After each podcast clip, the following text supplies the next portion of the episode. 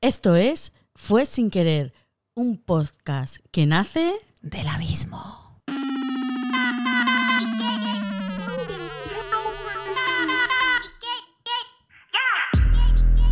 I'm so fucking cute, bitch. I'm so fucking cute. Attitude abusive. But I'm so fucking cute. Kawaii, cutie on the beat. Cooking up the heat. OMG, booty like Kylie, but shouty Taiwanese. Did you see her on the magazine and Times Square on the screens? Just like on Bueno, bueno, bueno, Clara. Ah, probablemente el último podcast de la temporada, ¿no? El último programa.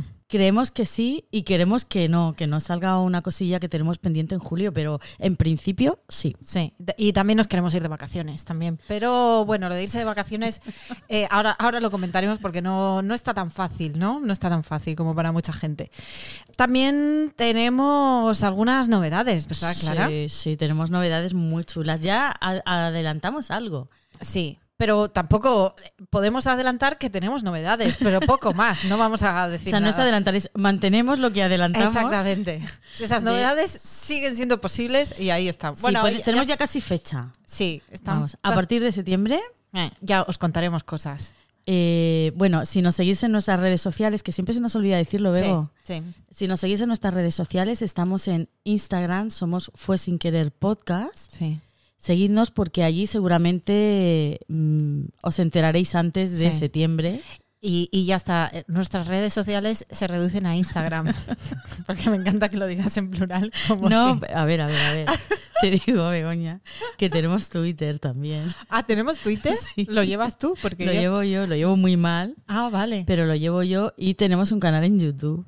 Anda. ¿No lo sabía? No lo Pero sabía. desde hace como siete meses. Pero yo no sigo. Pero Pero el, si te canal lo de, conté. pero el canal de YouTube, ¿eso está, está activo? O sea, vamos a ver, el canal de YouTube, mm, creo que tenemos, he subido dos vídeos, Ah, vale. ¿vale? Eh, es que no tengo tiempo, Claro, no, no.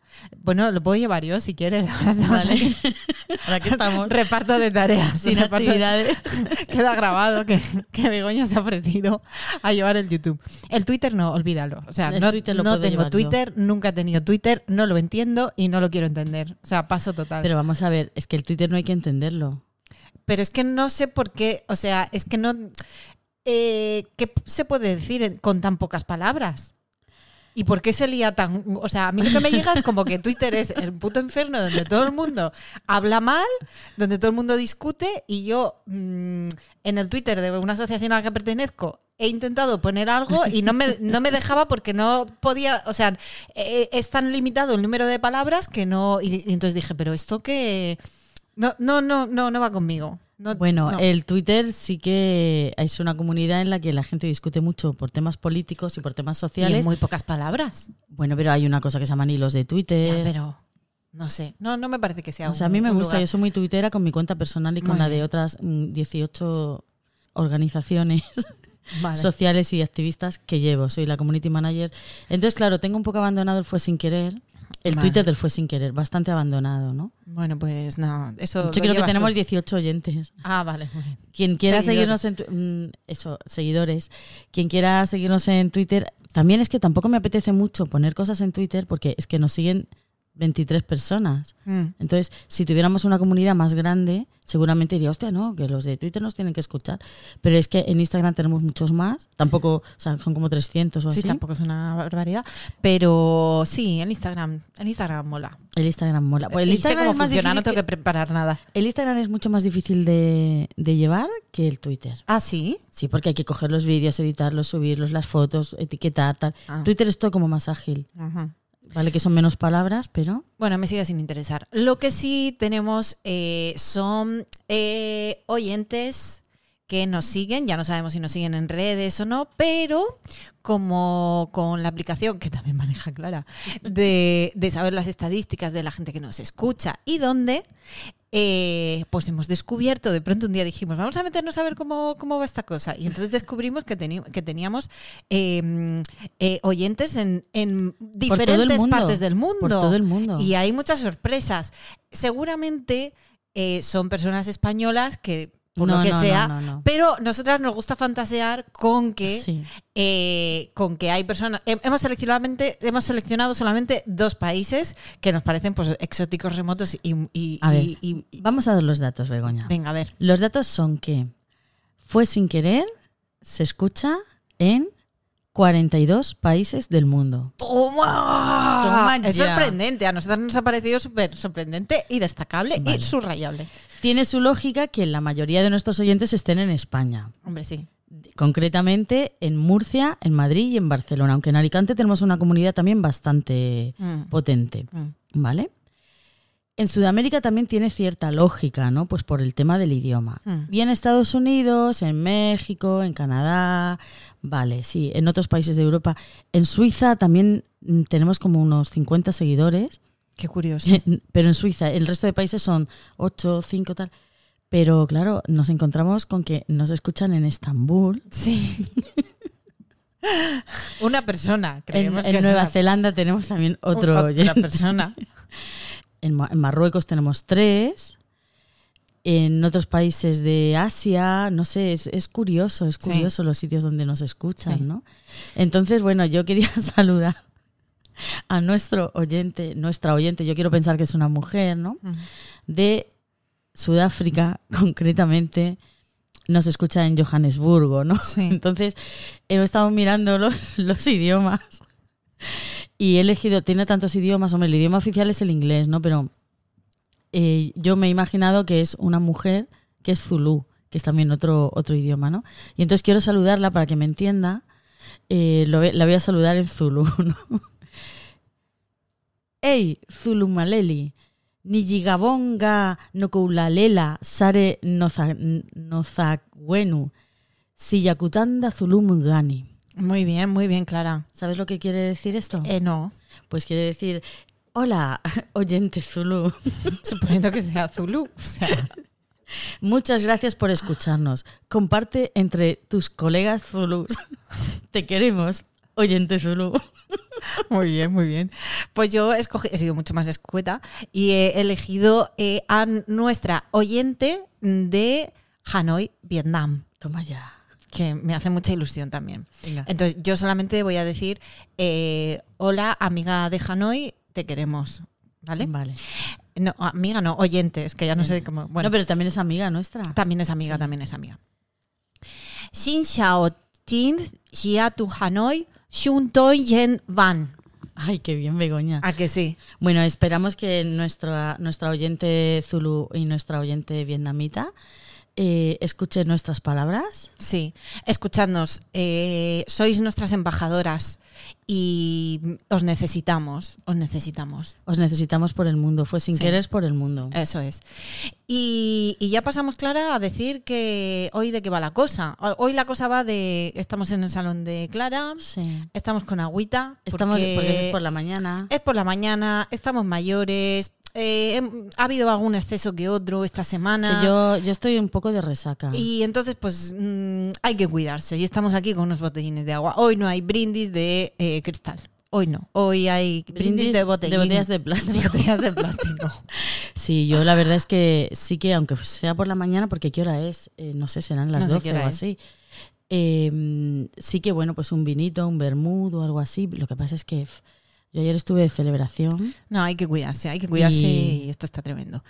Está tan tremendo que nos sentimos al borde del abismo. Al borde del abismo. sí, y es señor. así como se llama nuestro podcast de hoy, Desde el Abismo. Fue Desde sin el abismo. querer desde el abismo. abismo. El abismo que se abre mm, todos los años sobre estas fechas Mm. ante Begoña y ante mí, porque somos autónomas. Autónomas. Irremediablemente. Esto sale en todos los podcasts, porque Es es, nuestro día a día y es nuestra realidad. Sí, y es nuestro. Me quiero arrancar la piel de todos los días. Me quiero dormir y despertarme en otro mundo y en otra realidad. Yo me levanto por la mañana y digo, ¿qué tengo que hacer hoy? ¿Eres autónoma, Begoña? Sí, vale, Mierda. ahora cojo la agenda, vale, porque ni siquiera, o sea, una persona asalariada se levanta por la ¿Y mañana sabe dónde tiene y que sabe ir? dónde tiene que ir. Nosotras no. No, no. O sea, cada día en un sitio. Nosotras no. Entonces, ¿cuál Bueno, es- cada día en un sitio no, ojalá fuera cada día en un sitio. O sea, algún día en un sitio y otros días en tu casa. Eh, exactamente. Entonces, ¿cuál es el abismo? Pues que, aparte de ser autónomas, nuestras actividades, mm, llegado el verano, normalmente cesan. O sí, cesan, desaparecen completamente. Entonces ahí está nuestra. No solo cesan, sino que además no sabes cuándo vas a reactivar todo ese tipo de actividades o, o- o no, o se van a caer porque dependen de subvenciones, porque dependen de yo qué sé, de Porque que los astros alineen, no, no lo sabemos. Porque muchas de las cosas que hacemos Begoña y yo tienen mucha relación con el ámbito educativo. Mm. Entonces, bueno. Educativo, social, en fin. Y la gente deja de hacer cosas sociales todo lo en estable. verano. Artístico, todo lo estable. Todo lo estable. mm, O sea, mm, Begoña y yo creo que si sois oyentes de nuestros podcasts anteriores ya os habréis dado cuenta de que somos inestables. Sí. Laboralmente y algunas veces cuando hacemos el podcast también estamos inestables. Emocionalmente sí, pero- Pero, es que, Emocionalmente. pero es que esto es lo que hablamos también en otro podcast, ¿no? Que eh, lo del tema de la ansiedad no es ansiedad, es, que, es capitalismo. Es Es, capitalismo. que mm, mantenerte emocionalmente estable es mucho más fácil cuando tienes una nómina que te permite vivir, vivir, vivir. o sea, está, no voy a está. decir lujos, ni segundas casas, ni No, coche no, no, no. de alta gama. No, no, digo vivir. Ahí tu salud mental em- y emocional, desde luego, es mucho más estable cuando eso ocurre. Por cierto, hablando de lo de no eres tú, eres el capitalismo, eso que nosotras llevamos diciendo, mm, no sé, desde el, desde el podcast de la ansiedad y luego repetimos en el de la precariedad. Mm. Ayer estuve escuchando, eh, creo no sé si el último o el penúltimo de Estirando el Chicle, y decían exactamente lo mismo. Decían, no eres tú, amiga, es, Es el capitalismo. Desde Murcia estamos marcando tendencia. Sí, sí, sí. Desde Murcia estamos marcando tendencia. Así que nada, queridas amigas, eh, vamos a enfrentarnos a ese abismo eh, irremediable de las autónomas y os vamos a contar qué posibilidades tenemos llegadas a este punto.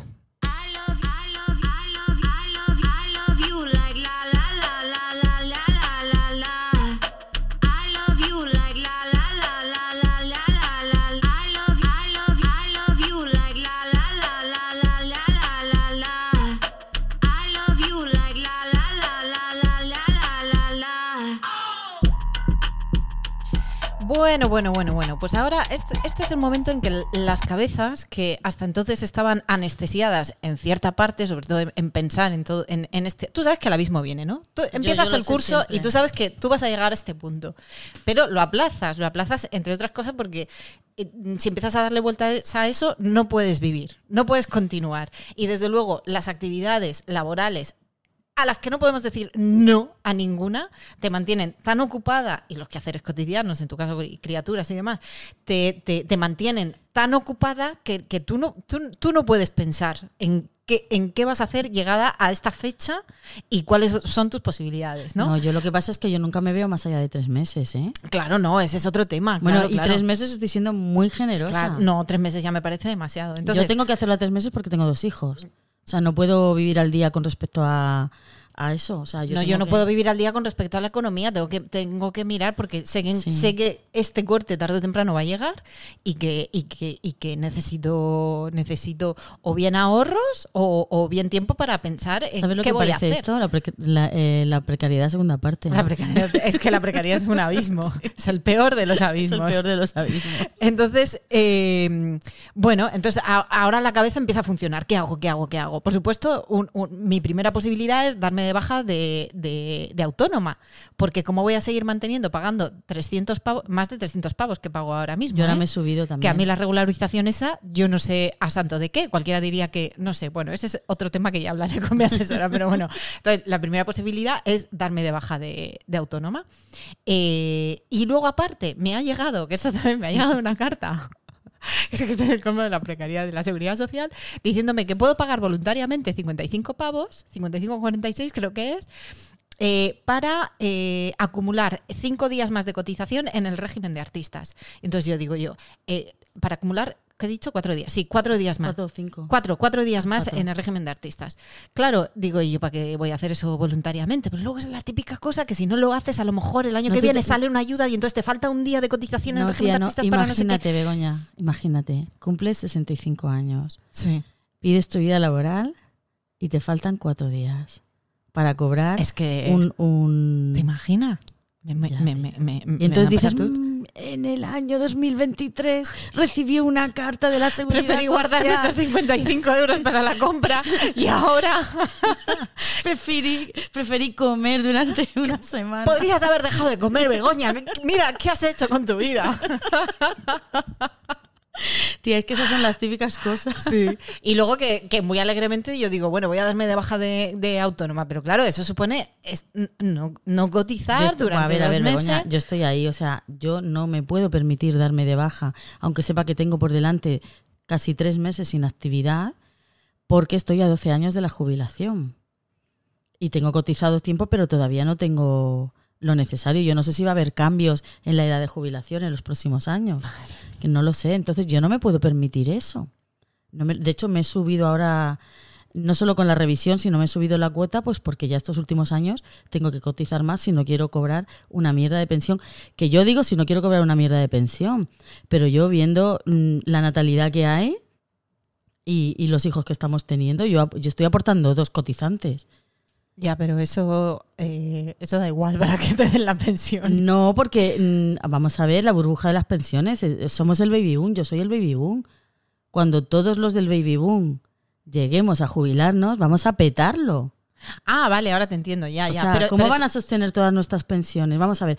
Mira, en los años 80, todos los varones, los hombres varones, que tenían que hacer la mili, petaron el sistema y hubo excedente de cupo y, no había cuarteles para tanto chaval. ¿Vale? Luego, cuando nos incorporamos a la universidad, o eh, bueno, en el caso de, de los que iban a la universidad, yo me acuerdo, tío, que cuando yo estaba estudiando, había aquí en Murcia, en económicas y en derecho, en determinadas carreras, había dos turnos de 400 alumnos por la mañana y 400 alumnos por la tarde. O sea, que eso ahora no, no hay, porque no hay, tanto, no hay tanta gente estudiando, ¿no? Mm. Luego, coño, lo de la burbuja inmobiliaria aquí en España es porque todos nos compramos casa por la misma época. Mm. Todos mm, en- eh, teníamos pareja, teníamos algo más estable, decidíamos comprarnos casa. O sea, allá donde vamos lo petamos. Cuando lleguemos a, a todos a la vez a la jubilación y haya que darnos pensiones a todos, tío, o sea, eso, eso, va a ser la bomba. No va a haber. Bueno, qué bien, qué divertido está siendo este podcast. Qué chupi guay. Yo es que estoy pensando en eso, claro. Yo No, no, claro, edad- Yo la, la semana que viene, eso. la semana que viene cumplo 53 años. Es para plantearme estas cosas. Tú tienes 42 años. Y también me las planteo, ¿qué te crees? Vale. Pero tan, tan, tan próximas como yo. Pues no tan próximas, pero a mí me preocupa. A mí me Sí, preocupa, sí. claro que Ah, bueno, sí. a mí me preocupa esto. Claro, muchísimo. Pues nada, qué bonito. Entonces, pues bueno, eh, como digo, es el momento de, de, mm, sacarle humo a la cabeza pensando en posibilidades y eso nos lleva a un, un, un, un- ¿cómo decirlo? Sí, un, un momento, un, Un no punto sé, de inflexión. un pu- eh, punto de inflexión que aparece mínimo una vez al año, normalmente por estas Sí. fechas, que es búsqueda de plan B. Que eso yo creo que lo tiene cualquier... Las artistas todas. Todas, todas. Todas, o sea, y no solamente una vez al año, yo creo que varias veces al año tú te piensas en, en planes B. Mm. Y, y- y yo tengo una lista que creo que son las listas habituales de todo el mundo. O sea, yo ahora no voy a ser súper original porque es algo que, que todo el mundo eh, lo piensa. Todo el mundo que tiene una inestabilidad laboral, ¿no? Sí. Y, y nada, yo quería hablaros de mis planes B. Ah, ¿Cuáles son tus planes B? Venga, pues vamos a empezar con esos planes B.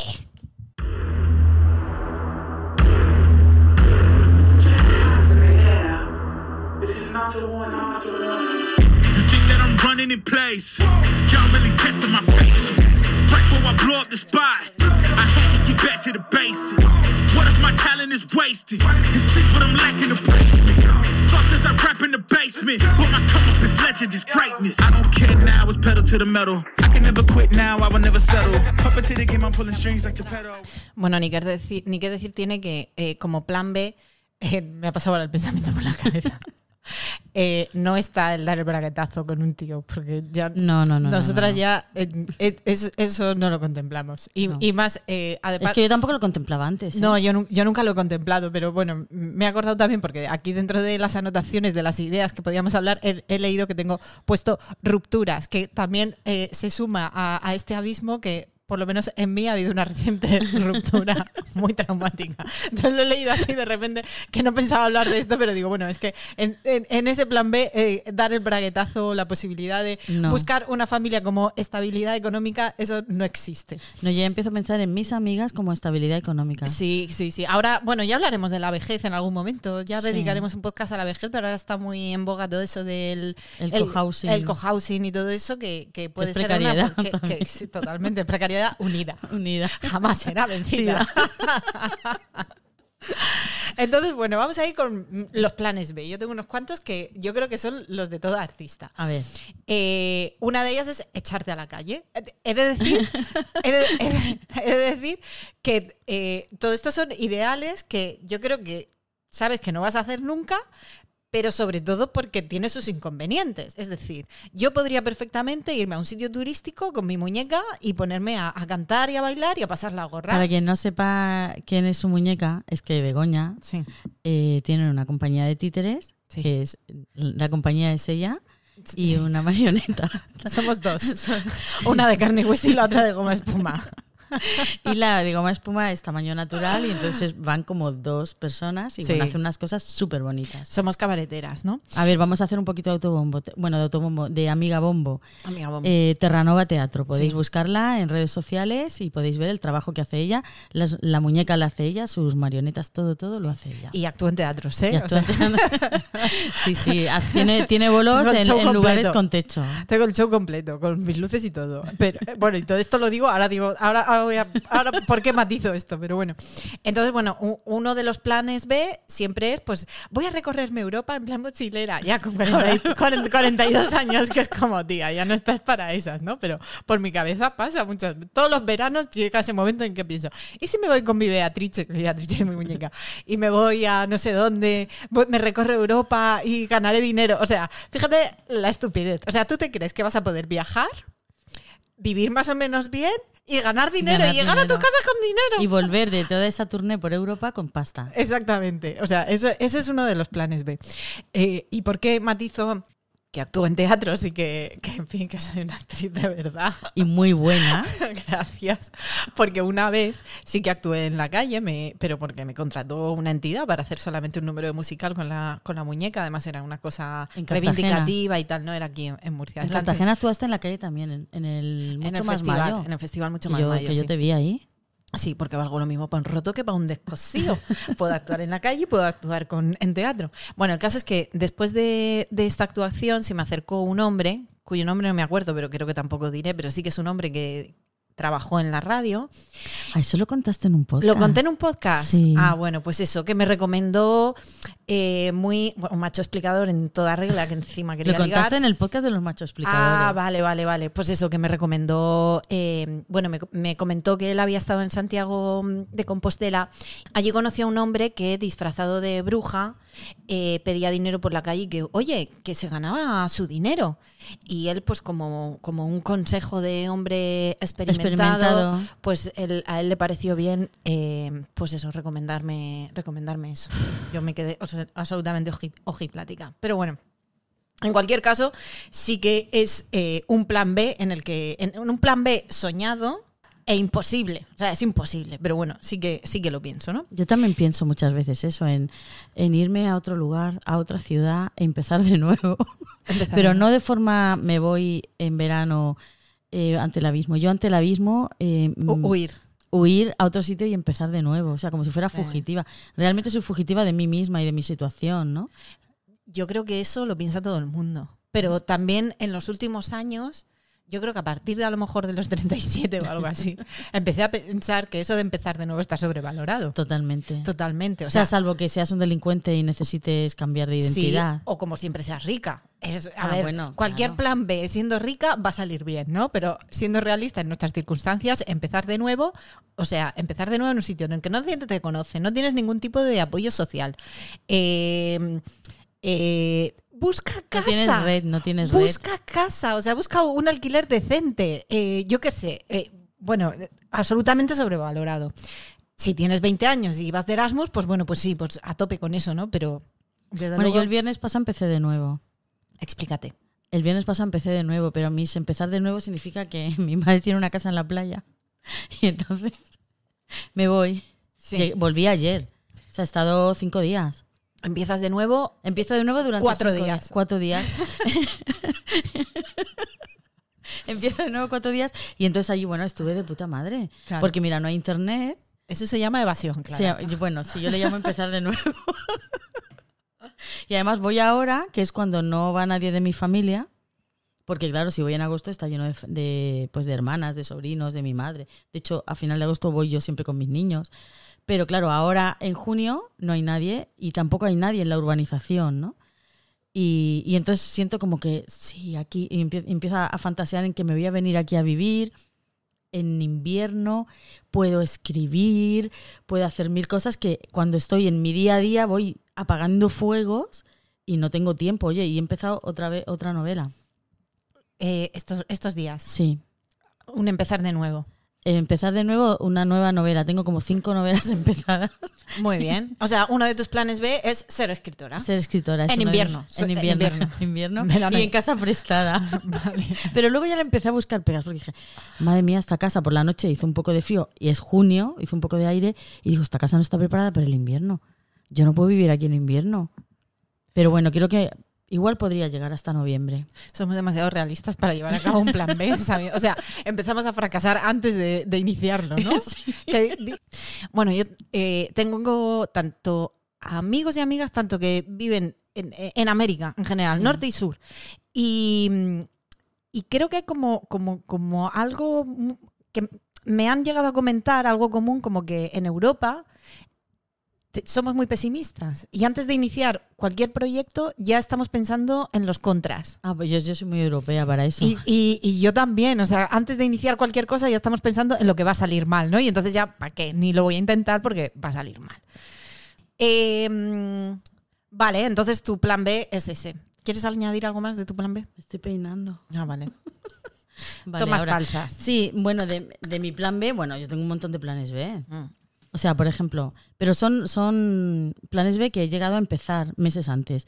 Por ejemplo, este año, este invierno, pensando en el abismo del verano, me he apuntado a posiciones. ¿No te lo dije? Qué calladito lo tenías. Ya.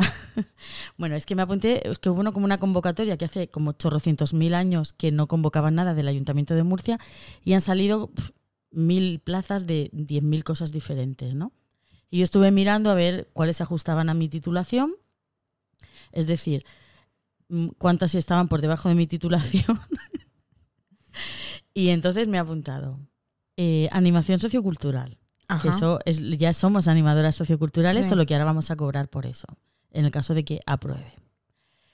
A bibliotecas, porque soy documentalista. Por soy- supuesto, por supuesto. Estudié biblioteconomía y documentación y ese es mi campo, pero fíjate que la veo de los más difíciles, porque no tengo ni puta idea de catalogar, ¿vale? Para ser bibliotecaria, en la red de bibliotecas del Ayuntamiento de Murcia. Y luego me apuntaba a una, a una que vi que me pareció graciosa, ¿no? Pero no sé por qué me apunté, auxil- auxiliar de arqueología. Ah, muy bien, muy interesante. Pero luego pensé, digo, madre mía, me van a tener ahí con el pico en agosto o en julio, sacando, excavando cosas. No sé. No O sé eso lo hace hacen una- los arqueólogos. No sé qué hace una... Pero Yo- no te vas a convertir en Indiana Jones de repente, ¿eh? No, hombre, es que las ruinas que hay aquí en Murcia igual son, eh, ¿cómo se llaman? Los adoquines de 1947, que ahora con el plan de movilidad han levantado el asfalto y se han encontrado unos adoquines, ¿no? Pues habrá que ir a coger los adoquines ahí. Es que yo a mi edad tampoco quiero estar doblando el lomo. Mm, Yo, quiero estar sentada en, en- en la trastienda del museo Sí. con una brochita quitándole polvo a los adoquines.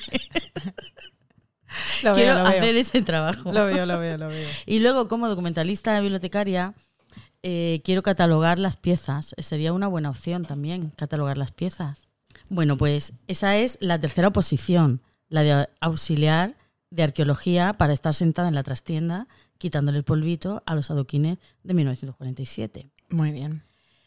Pero lo peor que he hecho en mi vida ha sido matricularme en la cuarta oposición, que es de auxiliar administrativo. Ajá. ¿Tú me ves a mí eh, gestionando los expedientes? Yo, Clara, te veo donde tú quieras. ¿Sí? Porque eres competente para hacer eso y mucho más. Hombre, estarías un poco desaprovechada. Totalmente. Pero que, pero que lo, muy desaprovechada, pero que lo puedes hacer y que, y que necesitamos estabilidad. Yo te voy a animar a, a lo que me digas. Tramitar expedientes. Yo te voy a animar a, a cualquier oposición que te salga. Yo mm, a tope, A tope. a tope. A tope con la oposición. Hombre, Bueno, pues este verano y, seguramente. y me cuando salgan más, y cuando salgan más, avísame, porque seguramente que ya no me puedo apuntar, ¿no? No, yo nunca me enteré. pero no, yo pero nunca sí me que te dije que habían salido para an- animación Yo me apunté a algo. Yo me apunté a algo, ¿no? Es que yo creo que eran estas. Eh, Fueron en diciembre. Pero a mí no me ha llegado ninguna No, notificación. no, es que ni siquiera ha salido la lista de admitidos. ¿Y entonces? Pues ya la sacarán cuando creo que ha salido la de la de administrativos, no lo sé seguro, ¿eh? Ah. Bueno, yo a algo me apunté, sí. Sí, bueno, luego lo miraré, sí. porque no- ya no sé. Algo Bueno, me yo, apunté. yo te lo miro, que soy documentalista. Vale, tú me lo miras. Pues, o sea, ese es, mi, ese es un plan B, ¿no? Que, que yo tengo con respecto a lo laboral. Mm. Con respecto a la vivienda, tengo también otros planes B. Cuando llega este momento empiezo. Voy a eh, alquilar mi casa. Yo vivo en el centro de Murcia, estamos aquí en mi casa. Mi casa es chula, está en un sitio que está bien.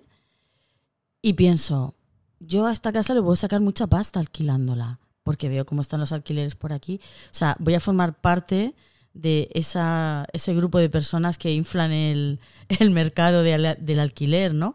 En este caso es por, necesi- por necesidad. Y pienso, yo la alquilo y me voy a vivir ahí a un suburbio. O me voy a vivir a otro, a otro sitio. El concepto suburbio en Murcia se reduce a No sé, irme a un barrio... el polígono de la paz. Eso no es un suburbio. ¿Qué es un suburbio? ¿En No Murcia sé. hay suburbios? Sí. ¿Cuál es, ¿Cuál es la definición de suburbio? ¿Suburbio está en las Está afueras? a las afueras. con La Paz no la es- Paz ya no no. sería. Espinardo dicen que tienen otro barrio también así, pero no es un suburbio, porque es O sea, su- suburbio, ¿qué, qué implica? Hombre, yo me, o sea, yo pienso en suburbio de una chabola, ¿no? pero no me iba a vivir a una chabola. Bueno, Oye, pienso eso, pero luego Que no, que, no, que no digo como mal el polígono de la paz, quiero decir que lo que pasa que sí que es un barrio pues que, que se le supone poca... po- eh, son alquileres para gente con pocos recursos, simplemente, por eso, Sí. lo, por eso lo decía. ¿eh? bueno, Pero pues que- me podría ir perfectamente a La Paz, pagar mm, Igual que yo, menos. quiero decir, vivo en la arboleja, pero económicamente... Sí, la arboleja, la arboleja es gente con pocos recursos. La arboleja es un sitio donde se va a vivir la gente rica de Murcia, se hace un chalet, ¿no? Sí, pero bueno, Pero luego hay unas caso- casas de huerta normalicas, del montón, eh, eh, con, alguna gotera que otra. Efectivamente. Así. Sí, es el, perfil.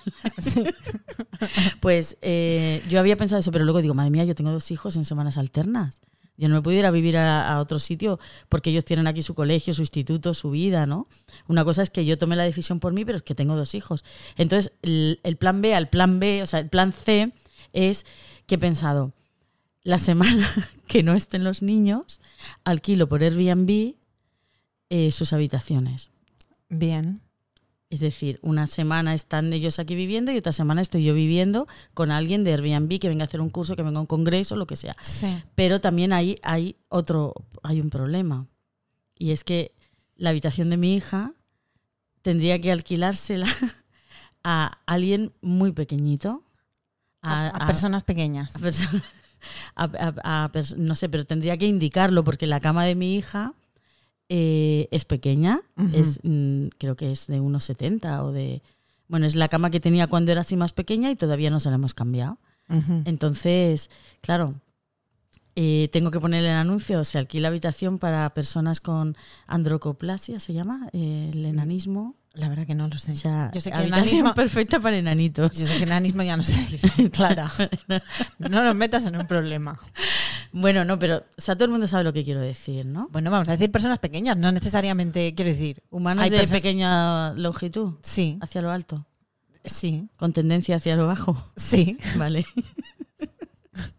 Porque claro, tendría que indicarlo en el anuncio y me genera un poco de, pues lo que, pues esto mismo, ¿no? Me genera un poco de inquietud.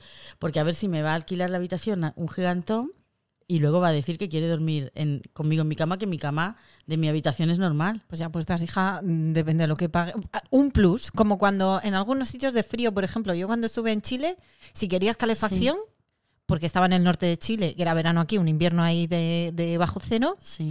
eh, si querías calefacción pagabas un plus. Hostia. de- del, ¿No venía del- de del serie? hostal. No, no, no, no venía de serie, tenías que pagar un plus. Pues esto es lo mismo. Si mides, con Clara. si mides más de tanto, tienes que pagar un plus para dormir en la cama grande conmigo. Hablamos de dormir, ¿eh? Aquí nos está hablando de Ya, dormir. pero yo no quiero dormir con. Mira, además, ¿me lo estás diciendo tú?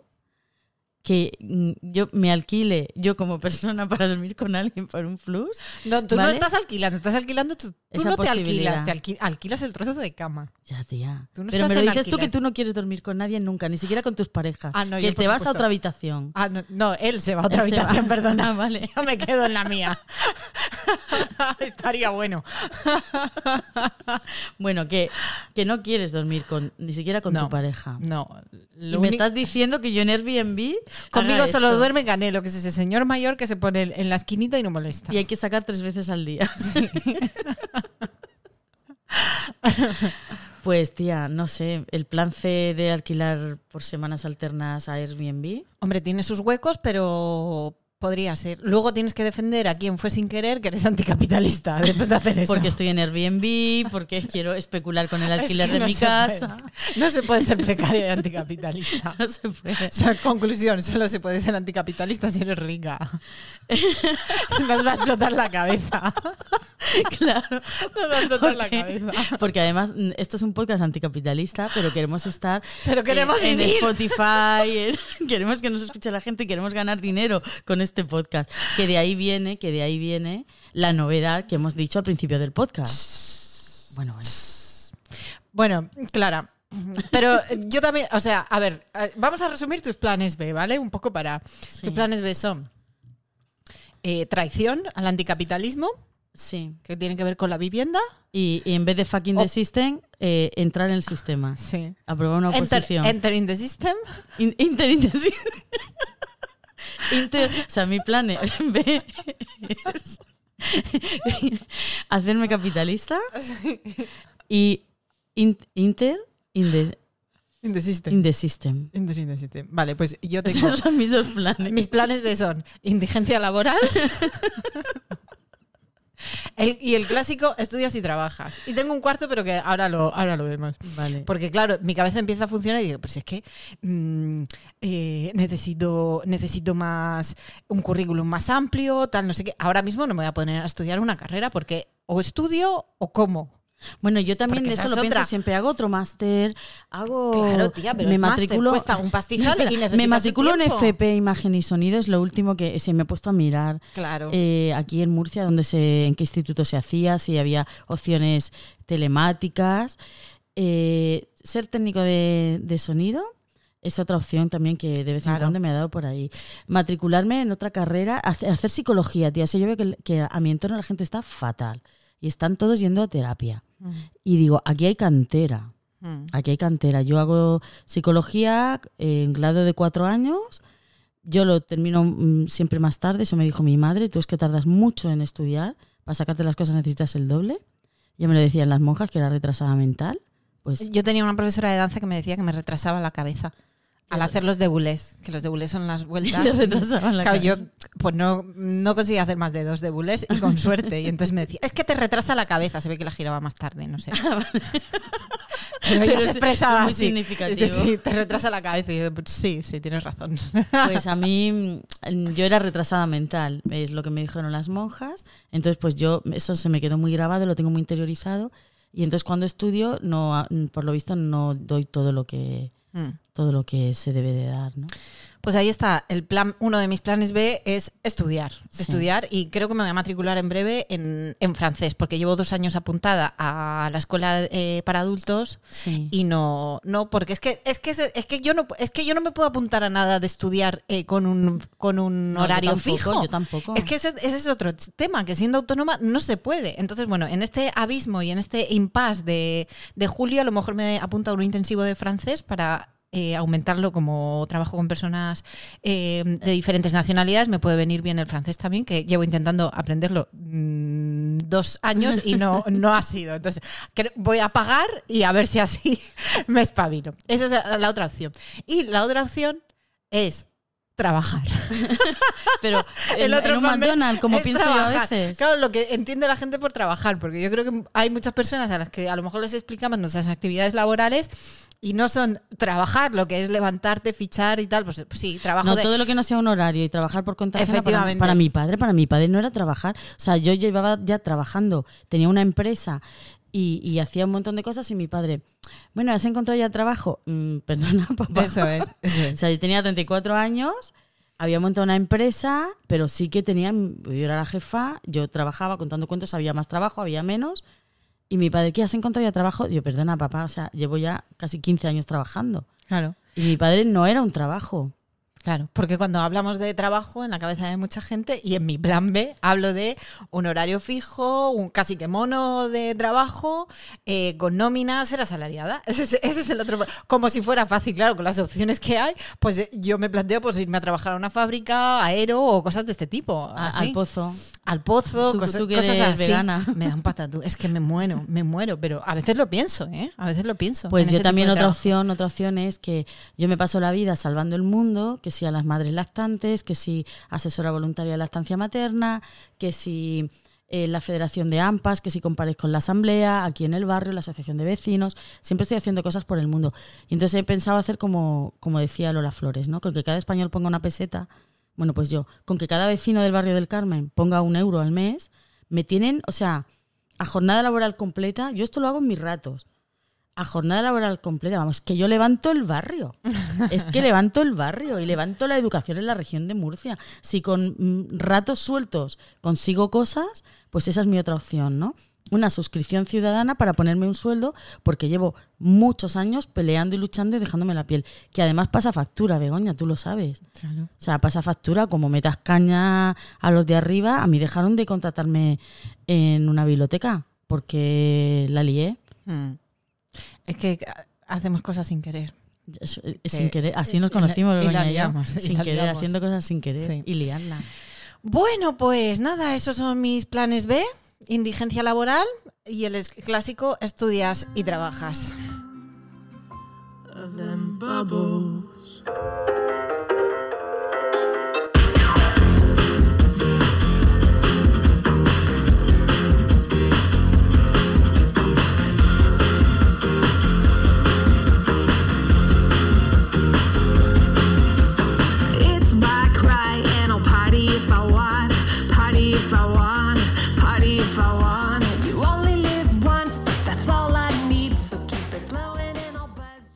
Y ahora vamos con otro abismo muy para el momento, para esta estación, porque es cuando más lo notamos, yo creo, que es con este calorazo que te deja que te deja completamente tirada por el suelo, que cada vez es más fuerte, que siempre te encuentras gente en Murcia que te dice, pero si en Murcia siempre ha sido así. No, No, mira, no, no, no. no. Perdona, pero no. Esto no siempre ha sido así. Esto no es normal. A mí ayer me dio un paparajote Sí. del calor que hacía, salí de comer, me pilló, no sé, habían 67 grados centígrados. Esa era mi, ¿cómo se dice? Sen- eh, sensación térmica. Sí. Mi sensación térmica era que eh, yo estaba a punto de arder por combustión espontánea y no era la menopausia.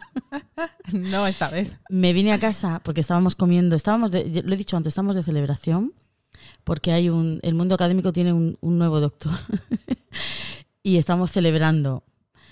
Y me vine a casa por una cosa, dije, ah, mira, me voy a sentar aquí. Bueno, me dio un paparajote Hmm.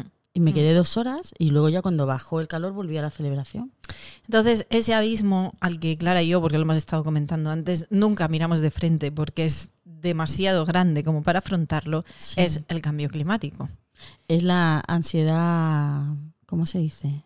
¿Tiene nombre? Tiene un nombre, sí, ecoansiedad. Ecoansiedad. Ecoansiedad. Bueno, Clara y yo decidimos aparcar la Sí. ecoansiedad Sí. porque nos viene muy grande. O sea, bastante tengo yo con mi día a día y, y esto es un argumento de mierda. Y realmente somos Es personas individualista. Es individualista. Somos personas que intentamos, eh, en la medida de lo posible de nuestro consumo particular, pues ser responsables. inculcar responsabilidad, en, el, en mi caso, a mis hijos. Eh, y yo con- con- dando Con la paliza con quien me encuentro.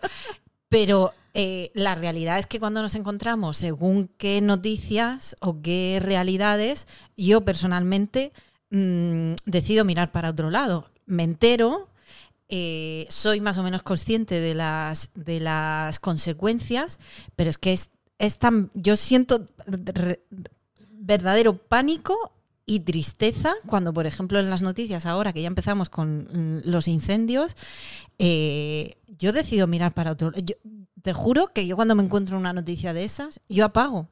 Yo apago. Luego me entero, pues han quemado no sé cuántas, pero no quiero regodearme. Regodearme. ya ves Es que no regodearse. No regodearse. No, no suelo entrar en pensar en como en cosas particulares, ¿no? Como Sí. en, en- en imaginar visualmente, por ejemplo, cómo lo sufren, bueno, por supuesto, las personas que viven al lado, que a lo mejor dependen del ecosistema en el que, en el que habitan Sí. o en el que trabajan. Y ya no te digo en el mundo animal. O sea, imágenes de, de- Bueno, es que, es que no lo quiero ni pensar ni lo quiero verbalizar, porque es tan bestia que, que honestamente yo prefiero mirar para otro lado. Sí. ¿Te están llamando? No, voy a mirar la, la noticia. Ah, vale. ¿No tienes nada que decir? Mientras tú miras la noticia. Bueno, que, que sí que ese tipo de noticias, ese tipo de imágenes que de repente te llegan por redes sociales, a mí me superan también. Me, me ponen. Lo que pasa es que, no sé, igual es piensa global, actúa local. El, el- vale, pienso global. ¿Puedo hacer yo algo contra la isla de plásticos que vive en mitad del Océano Pacífico? O sea, a nivel personal, ¿no? Puedes consumir menos plásticos, que es lo que hacemos. Un poco Vale, más. Sí. O sea, y puedo coger y reciclar el plástico de mi casa y llevarlo al contenedor. Pero mira, lo que pa- me pasó el otro día, que le, le tuve que echar la bronca al conserje del colegio. Porque me veo que hay un programa para, ser, para que los chiquillos sean conscientes de los desechos que se generan. Y entonces, en el recreo, lo- los residuos de los botes de zumo, el papel albal, lo, lo separan y ven el volumen y cada uno lo echan en una papelera. Hay una cosa que se llama la patrulla ecológica, que va, eh, los críos se van turnando, los desestos se van turnando, se ponen unos chalecos en el recreo y van diciendo, oye, eso va a este contenedor. Y luego el otro día voy al colegio por otra cosa y me encuentro que el conserje está vaciando esas papeleras y lo está mezclando, todo en la misma bolsa para sacarlo al contenedor. Qué bonito, qué bien. O sea, yo digo, ¿esto qué coño es? Digo, para ellos sí, para nosotros no. Mm. Claro, entonces está el mundo lleno de, de este tipo de contradicciones. Sí. Por ejemplo, una noticia que me he encontrado esta mañana, ¿no? Antes, cuando estábamos, antes de empezar a grabar, dice: Científicos afirman que la extracción y transporte masivo de agua del subsuelo entre 1993 y 2010 ha resultado en una inclinación notable del eje de, la, rotación de la Tierra. O sea, a mí me vais a perdonar, pero a mí esto me viene grande. O sea, ni he leído la noticia, porque es que de verdad, mm, ¿qué hago? ¿Qué hago yo con esto? Pues nos ponemos todo en otro lado y saltamos para compensar el eje de... O sea, aquí... Es ¿Qué que, son cosas, es que son cosas que, que, que, que además que, que, que son producto de mm, acciones, actividades, mm, soluciones a las catástrofes que, que generamos y que se han ido haciendo y que desde luego no teníamos ni idea de que estaba pasando todo esto y de repente te explota en la puta cara, ¿no? Sí, Oye, que sí. estamos cambiando el eje de la Tierra. O sea, igual Perdona, alguien en el año 92 ¿Qué dijo... consecuencias tiene No, claro. eso? ¿Por qué está pasando? ¿Qué va a pasar con mi casa? No sé, es como... ¿Nos si- vamos a la deriva en el espacio o qué? Greta Thunberg, ven, ven, ven a No, pero yo me imagino ahí a un señor en el año 91-92 en plan... Esto no debe ser bueno. Esto a lo mejor dentro de unos años. No sé, lo ten- igual lo lamentamos, chacho. Es como- Calla, calla, que hay que regar. Madre mía, es que es, que es muy bestia, ¿no? Y, y- y ese abismo yo, eh, y más, en, en pleno, no sé, a lo mejor en enero, que estoy en plena efervescencia laboral y que estoy muy optimista y que digo, sí, venga, vamos para adelante, este año va a ser diferente, ta, ta, ta, a lo mejor puedo plantearme leer ese artículo. Pero ahora mismo te juro Pero es que además en verano es cuando más noticias de estas salen porque Claro. no pasan cosas. Entonces, en verano hay noticias sobre bibliotecas, muchas más sobre medio ambiente, sobre cosas que el resto del año, como no hay actividad política ni mucha actividad social, eh, los medios se centran en, en eso. En verano, yo- en verano es cuando más noticias sobre bibliotecas hay en la prensa. así. Sí, yo lo tengo comprobado. Fíjate. Entonces, mm, efectivamente, esas noticias mm, nos afectan más, más de lo que de lo que deberían, ¿no? No sé si más de lo que deberían. Es que deberían afectarnos, pero a nivel global. Y, ya, pero igual y- nos, y no solamente nos afectan a las personas inadecuadas. Sí, claro, que debería haber más responsabilidad mm, general. Y cuando hablo, debería haber más, más responsabilidad mm, eh, de las autoridades. En fin, que, que a pequeña escala podemos hacer pues esto la que estamos agenda, la hablando. Agenda pero, 2030 eh, incluye todo eso, pero ya sabes tú que hay luego las cosas no se llevan a cabo. No, pero como- y luego está como la Agenda 2030, o sea, es como el, el demonio para determinado partido político de tres letras sobre fondo verde. Mm, mm. Es que no quiero ni mencionarlo por, por los por los las aplicaciones, por los bots que van buscando palabras. Sí. No quiero ni decirlos. Voldemort. Es como no Voldemort, no lo que no puede ser nombrado. No, pues, el innombrable Voldemort. Bueno, pues es como la, la Agenda 2030 es el demonio contra la Agenda. eh, no sé, es que son cosas de, de, de cajón. Mandémosle un mensaje al cambio climático. Venga, ¿qué mensaje le mandamos al cambio climático? Amigo cambio climático, somos conscientes de lo que está pasando, pero no sabemos qué hacer para ayudarte. No sabemos qué hacer para revertirte y encauzarte. Es demasiado grande. Como- Señales ya nos está mandando, ¿eh? Sí, o sea, vemos, tus, vemos tus señales, pero desde fue sin querer, eh, no sabemos qué hacer. ayúdanos. Ayúdanos. Ayúdanos tú, sea, ¿qué hacemos ayúdanos tú. querer? ¿Qué hacemos? Danos ideas, mándanos señales. O sea, Mándanos a ver. una invasión extraterrestre. No sé, algo. Pero más señal que esas noticias, que la Ya, isla de plástico flotante, Ya, que la montaña de ropa en el desierto de Atacama. Sí, qué fuerte, eso lo he visto también Sí. ayer y me he quedado muerta. En fin, cambio climático, no sabemos qué hacer. Gre- Gre- Greta, Greta. Bueno, No, estoy pero- pero una vamos a cosa. ver. Estoy subiendo un grado más el aire acondicionado. Eh, ya he oído, sí, te he visto. Es decir, eso no es- está bien. No, estoy subiéndolo. ¿Subiendo? ¿Tienes frío? No, es por el cambio climático. Vale, muy bien. O sea, Ya hemos hecho una acción. hemos hecho- en directo, en Fue sin querer, Fue sin una querer. acción a favor del cambio climático. A favor del cambio el pitidito climático. ese que habéis, que habéis sonado. Invoquemos a Greta Thunberg. Greta, por favor, ven a Murcia. Ayúdanos, te necesitamos.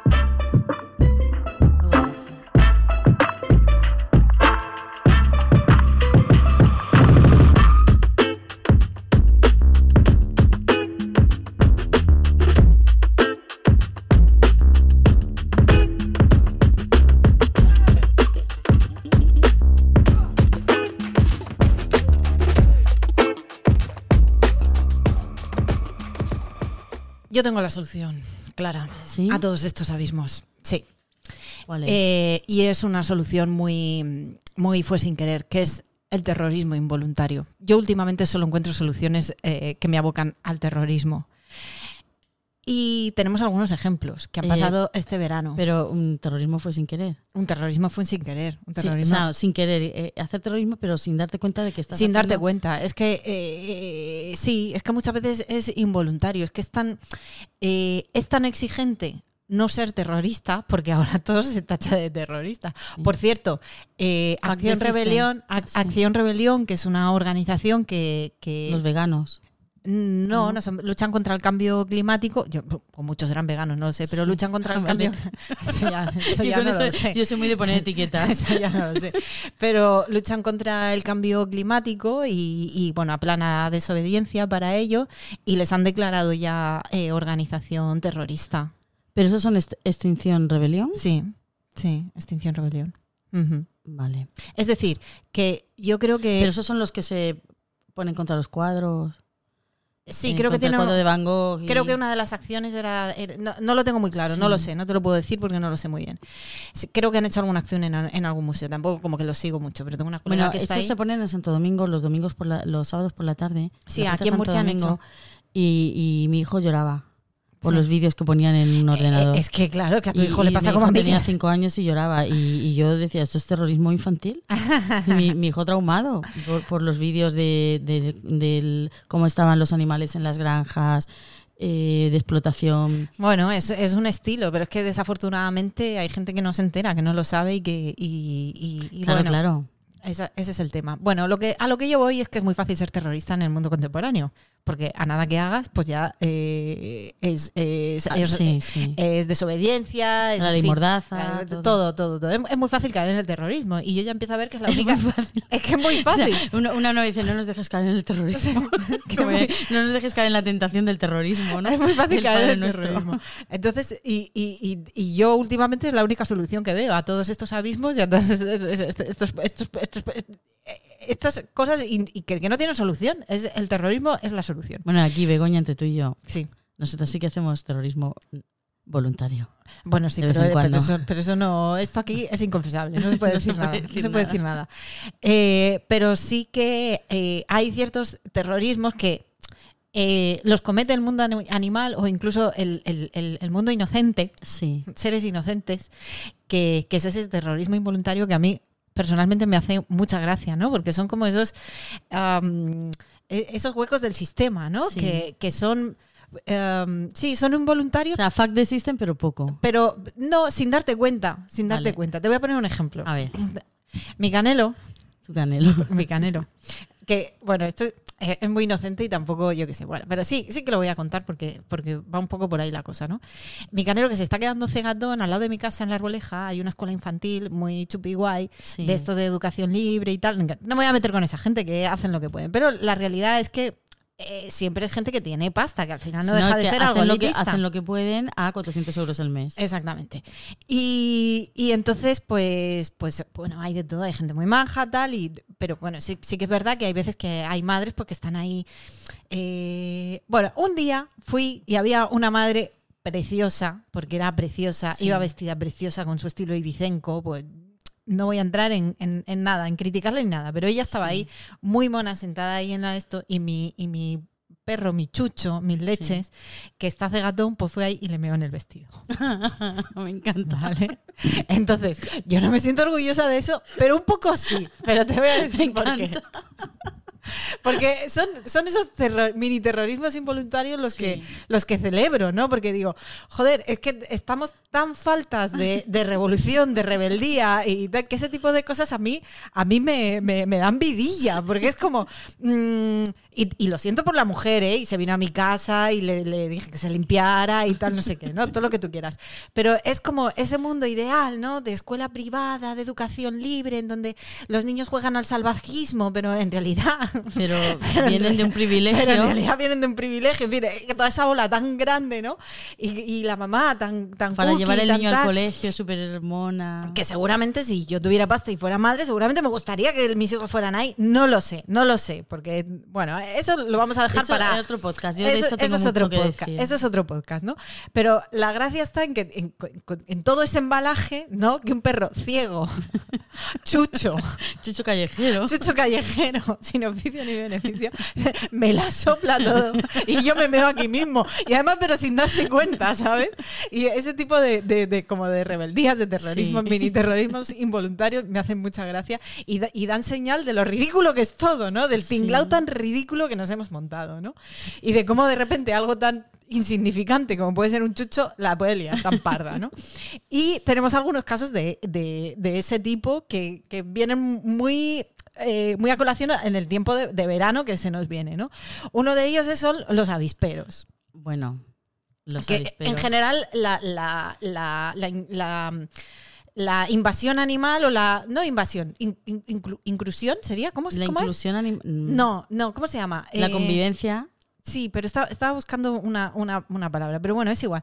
Sí, como, como de pronto se eh, retoman un espacio que era, que era de ellos, Que era suyo, sí. que era suyo y, y nos sorprende. ¡Ah! Un avispero. Un avispero en una zona urbana. ¡Ah! Dios mío, un avispero, ¿no? Es peligroso, rápido, llamen a zoonosis. Y la que puede de hecho, yo he estado dos años, tú lo sabes, luchando sí. contra un avispero en mi O casa. sea, yo tengo fotos, yo te he grabado, yo te he No, era fotos. horrible, era horrible porque yo no quería matar las avispas, pero así no se puede vivir. Y, eh, busqué en tía, YouTube, estaba en tu casa el avispero. busqué en YouTube todo tipo de, Me acuerdo con el vinagre, tía.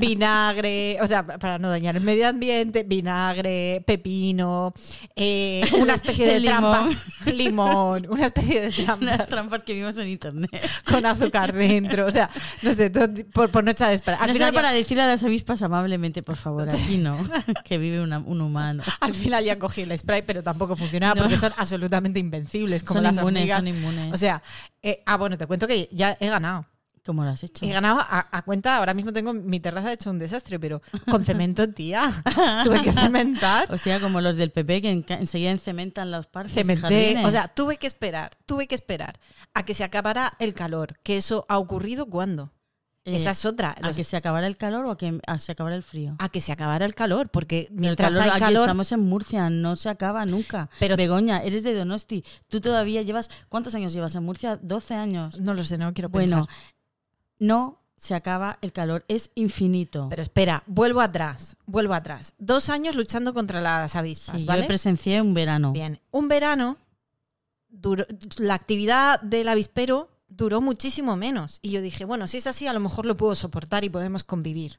Porque en otoño desaparecieron. no es que llovió. desaparezcan, no es que desaparezcan, que hibernan. Se meten Entonces, dentro. se mueren ellas mismas y se, que- se mueren, se mueren.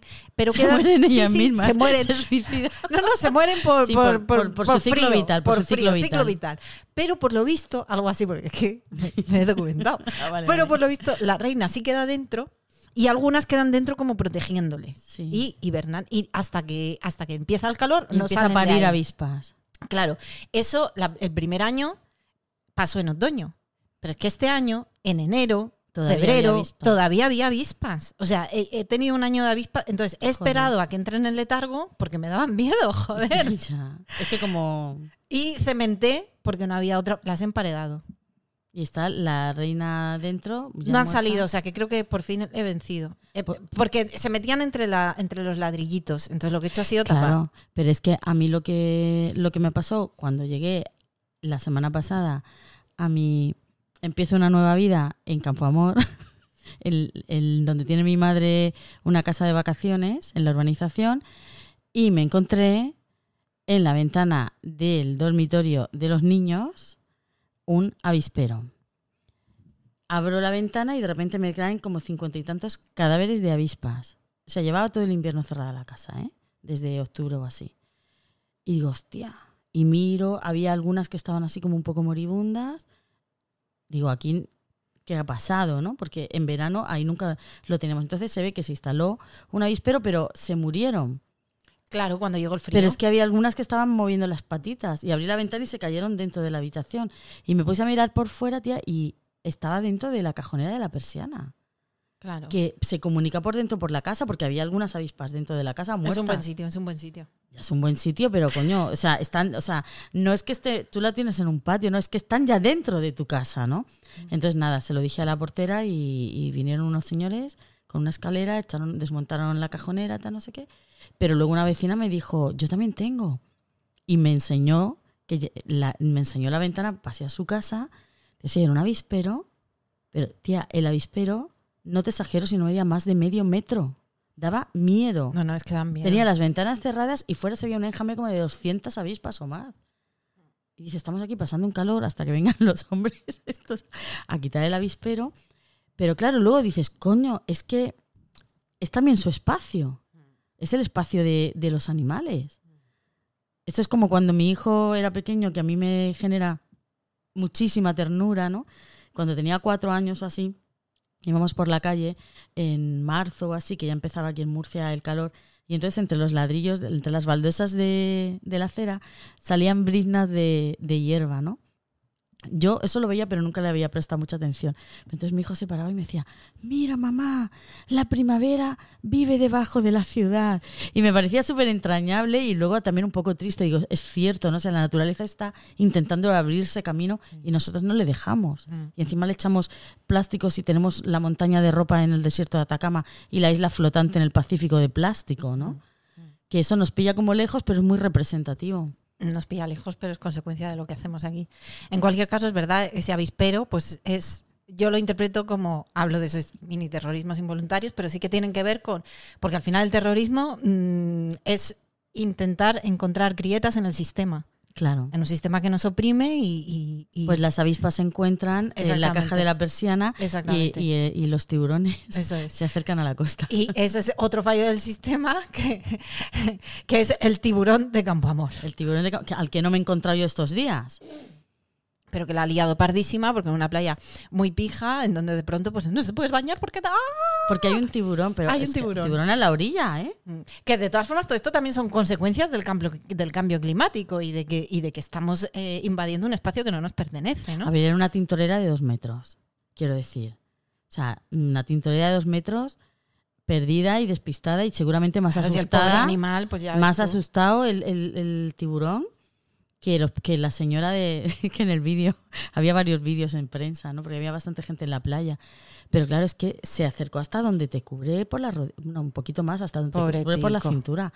Y entonces había dos chicos jóvenes y una señora mayor gorda. Y entonces de repente aparece el tiburón empiezan a gritar desde la orilla se ve todo eso en el vídeo. El tiburón pasando súper cerca de las personas con su aleta. Bueno es que es muy impresionante y, y los dos jóvenes que estaban hablando con la señora, tía, oyen el grito de tiburón y salen a toda hostia del agua y la pobre señora caminando torpemente con el tiburón por ahí y no, y no le ayudan.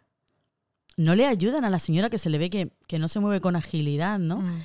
Y luego cuando ya está fuera de peligro, es decir, cuando a la señora ya le llega el agua casi por la rodilla, entonces salen dos de la arena y le dan la mano a la señora. Digo, "Hombre, ahora sí, no te jode, ¿no? Pero no, la ha liado parda, ¿eh? La ha liado parda. Mm. Yo, de hecho, quería, que, quería verlo este, estos días que he estado ahí en Campo Amor. Quería verlo, me, me acerqué a la zona, pero no, no, Mm. No conseguí ver ningún tiburón. Pues ahí están esos fallos del sistema y del último que quiero hablar me lo comentó un- una amiga ayer que me encantó, que tiene que ver con lo escatológico también, que tiene que ver con eh, a, a lo de mm, al- a, lo que he contado de mi perro, pero a gran escala, ¿no? Y es que en el Inacua esta semana El Inacua es una piscina municipal Mm. que hay aquí en el barrio del Carmen, que es la última que han hecho, que es muy chulo, muy moderno, Sí, muy sí, guay todo. Con jacuzzi, con, con sauna, todo así Sí, muy, todo- muy todo guay, ¿no? Con gimnasio. Sí, pues ahí van diferentes grupos a, a- a- a- disfrutar de las actividades acuáticas y, y, pues grupos diversos de todas las em, de todo tipo de, de gente Toda la representación social. toda la representación social. Y eh, uno de estos grupos, pues yo no sé qué pasó ahí, que una persona se hizo caca. Entonces, dentro de la piscina. Entonces, de pronto hubo, pues, peor que el tiburón. O sea, imagínate. ¡Ah! Todo el mundo hu- hubo que desalojar las Pero la gente instalaciones. saliendo con pánico. Es una piscina gigante. Sí. Es enorme. Es decir, que no es que fuera una piscina pequeña que la caca se expandiera en cuestión de segundos. Yo no sé ahí qué pasó bien, porque de- no, no lo he investigado, pero por lo visto no era solo un, un leño flotante, Un ¿vale? flu- había, había, había tema, había tema, pero en cualquier caso, da igual. Eh, el caso es que, que- que sí, que es como este pequeño terrorismo involuntario, ¿no? Y con- Sí. pues, pues unas instalaciones, todo, ¿qué habrá pasado? ¿Qué pasa todos los Controles de calidad. de sanidad? Y entonces no sé qué, y todo el mundo con su ropita del decalón, con su, con su gorrito, con to- todo reglamentario, porque esta peña que, que lleva todo el uniforme Sí. del decalón para ir una vez a la. Quiero decir, bueno, Sí, en fin, sí. otro tema, otro, otro, Otro- otro podcast, podcast, deportes, podcast. otro tema, otro podcast deportes. Y, y de pronto, pues una persona que, que se la sopla todo por lo que sea, porque funciona su cabeza de otra manera y hace muy bien, pues tiene ganas de cagar y se caga. Y se dice, Pues aquí mismo. Y la que lía es pardísima, que digo, habrían llamado hasta los bomberos. Tú imagínate ahora, claro. Hay que cambiar el agua, claro, con, con- No, con- hay que sacar los, los leños flotantes. Eso es lo primero, tú, eso es lo Y primero. luego poner unos productos porque hay problema de E. coli, hacer controles de sanidad. Sí. Y no sé si son 24 o 48 horas, ¿eh? una movida gorda. Sí, una movida porque la. E. coli es jodida, ¿eh? Sí, sí, sí. Y no se sabe si este muchacho tenía E. coli. Vete a saber. Pero que va en las heces. Pues eso es, me declaro absolutamente fan de este tipo. Hombre, yo prefiero que yo si me Tía, tú eres bañando. fan de los perros que cagan en los vestidos de las pijas y en las personas diversas que se cagan en las piscinas. No, me hacen gracia este tipo de, este tipo de cosas de, de la que se lía, ¿no? Con algo tan Sí. pequeño y algo tan natural, pero es que como tenemos un sistema tan encorsetado, cualquier tipo Y tan de. aséptico todo. Y tan aséptico todo, y que todo tiene que oler tan bien, y que tal no sé qué, pues este tipo de cosas, hija, las celebro con mucho gusto. Eh, no me gustaría estar en una piscina en la que han cagado, No, obviamente, a no. nadie. Pero, pero sí, sí, sí me gusta que sigan pasando estas cosas, ¿no? Que, Sí. que, bueno, Que si es que la vida es así. a veces, humanos. a veces te cagas. es que es así. Por más ambientador que usemos, por más que queramos ir vestidas del decalón de punta en blanco, por más que todo lo que tú quieras, pero es que a veces una se caga encima. Ya está. Como conclusión. O se caga en algo. o en alguien. O en alguien. ¿Qué te Eh, cuentas? Seguimos en el abismo. Seguimos en el abismo. Seguimos en el abismo eh, hasta septiembre.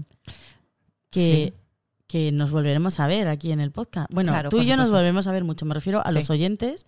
Nos volverán a escuchar seguro, seguro en septiembre. De todas maneras, no desconectéis a lo largo del verano porque es posible que en julio caiga algo, pero está todavía por confirmar, ¿vale? Porque sería un directo. En cualquier caso, las personas que no habéis escuchado mm, todos los podcasts, si os encontráis en el mismo abismo, os recomendamos que lo escuchéis porque os vais a sentir muchísimo mejor. Y más identificados. Y si eres tan afortunada de no estar en el abismo, pero de tener unas buenas vacaciones, pues escúchanos también. Pues claro es que, que tienes sí. algo mejor que hacer mientras estás ahí a la sopa boba. No, escúchanos, escúchanos. Búscanos en Spotify, Apple Podcast, en En todas las plataformas. Amazon Music, A mí cuando me en emilcar.fm, que Emilio es nuestro productor, Emilio Cano. Emilio, te queremos. Emilio, te queremos. el otro día vino al podcast, escuchar el podcast anterior que sale Emilio hablando. Sí. Y bueno, no sé, eh, nada. deseamos un buen Fel- verano Y feliz abismo. desde el abismo. Un beso a todas.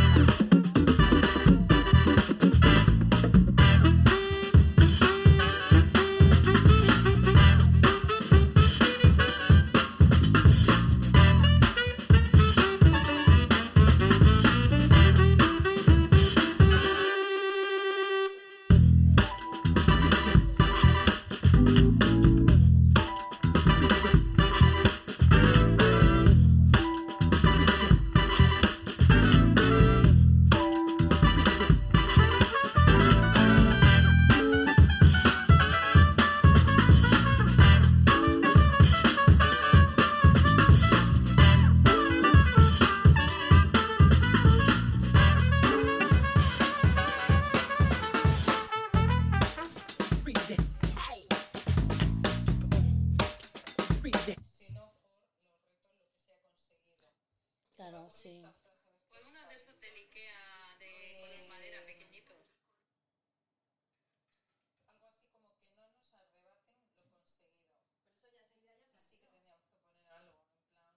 Eso ya lo hemos hablado. O sea, centrarnos en, en lo- no votar, no el voto, o sea, menos 10. ¿Tú tienes comida pensada? No, pero yo a las 3 y cuarto tengo que estar en mi casa. No sería porque me vienen a, pagar, a cobrar el alquiler. 253 putos mensajes.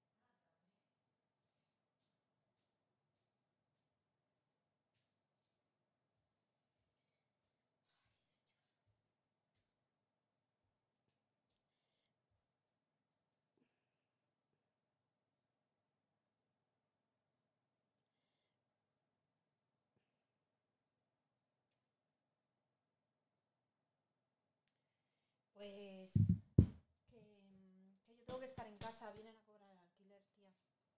A las 3 y cuarto tengo que estar ahí. Y además prefiero irme ya. Sí, vale. Si No, si no, luego, comer, luego con el calor. ¿Vas en la bici? voy- es que voy en bici.